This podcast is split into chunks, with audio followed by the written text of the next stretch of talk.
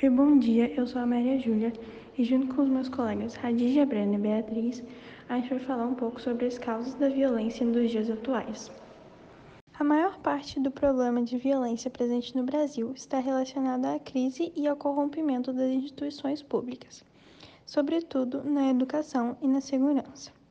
Também há muitas falhas em nosso sistema judiciário que muitas vezes não consegue manter um sistema rígido de punição aos crimes cometidos.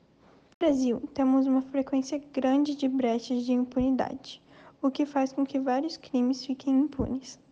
Embora a taxa de criminalidade do país tenha diminuído, ainda tem altos índices de crimes violentos e homicídios. A questão da violência vivida no Brasil não é algo de hoje. Essa problemática vem desde a colonização e invasão do nosso território, um problema estrutural. Quando há uma exclusão e uma eliminação de parte de um grupo étnico, o mesmo tende a não ter o mesmo acesso a serviços que o grupo principal tem.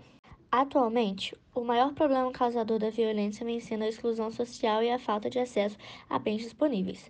O que contribui bastante também é o sistema de educação precário que não consegue dar conta de um ensino de boa qualidade e de divergências morais da sociedade. A violência é concordante à discriminação social e étnica.